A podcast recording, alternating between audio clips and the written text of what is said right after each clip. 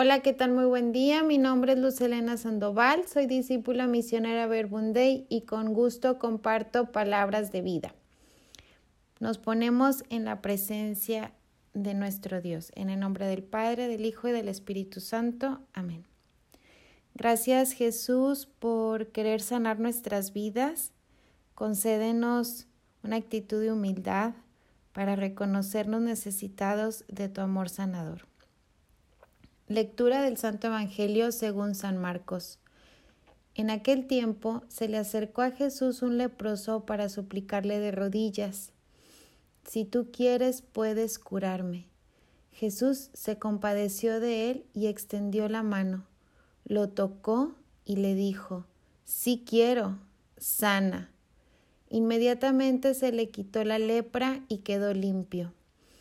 Al despedirlo, Jesús le mandó con severidad, no se lo cuentes a nadie, pero para que conste, ve a presentarte al sacerdote y ofrece por tu purificación lo prescrito por Moisés.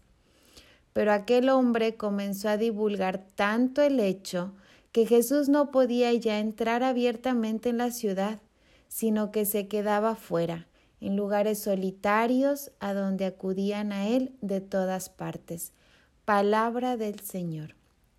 Gloria a ti, Señor Jesús. Jesús nos dice, sí quiero, sana. Señor, si tú quieres, me puedes sanar. Sí quiero, sana. Pero, ¿y tú quieres?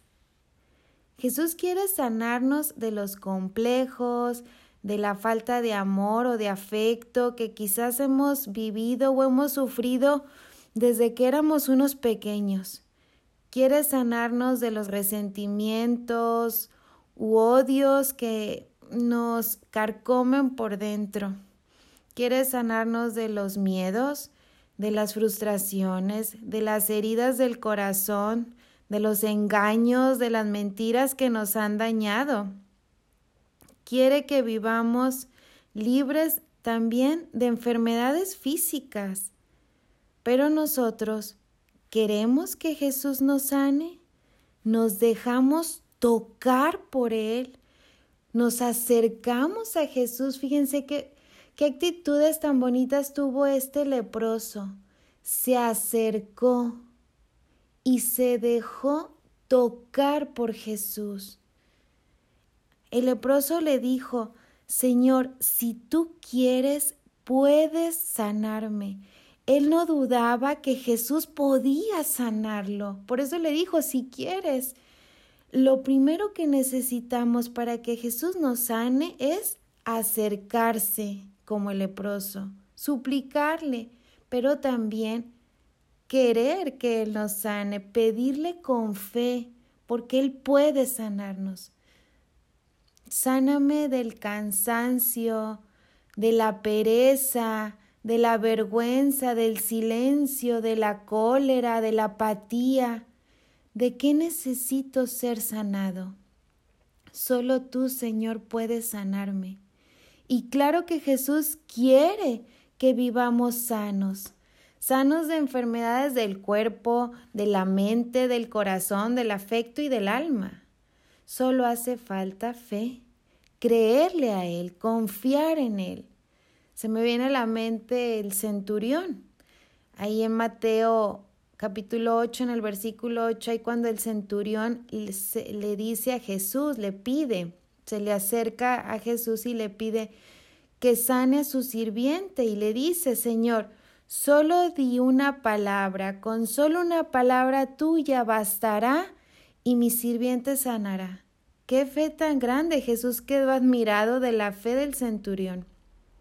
Pidámosle a Dios que aumente nuestra fe, pero también hagamos el ejercicio de escuchar su palabra y confiar en lo que Él nos dice, en lo que vamos entendiendo de Él en nuestra oración.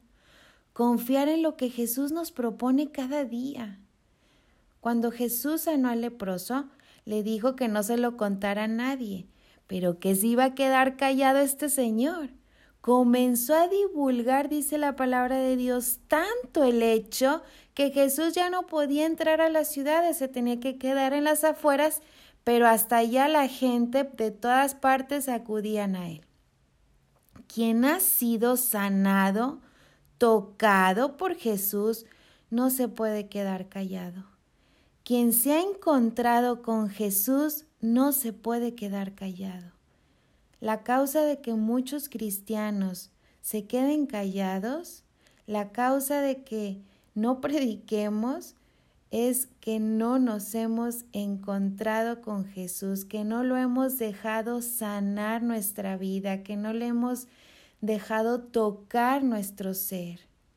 No es que Jesús no quiera curarnos, claro que quiere, pero nosotros no hemos confiado del todo en Él. Quien se ha encontrado con Jesús, quien ha sido tocado y sanado por Él, imposible quedarse callado.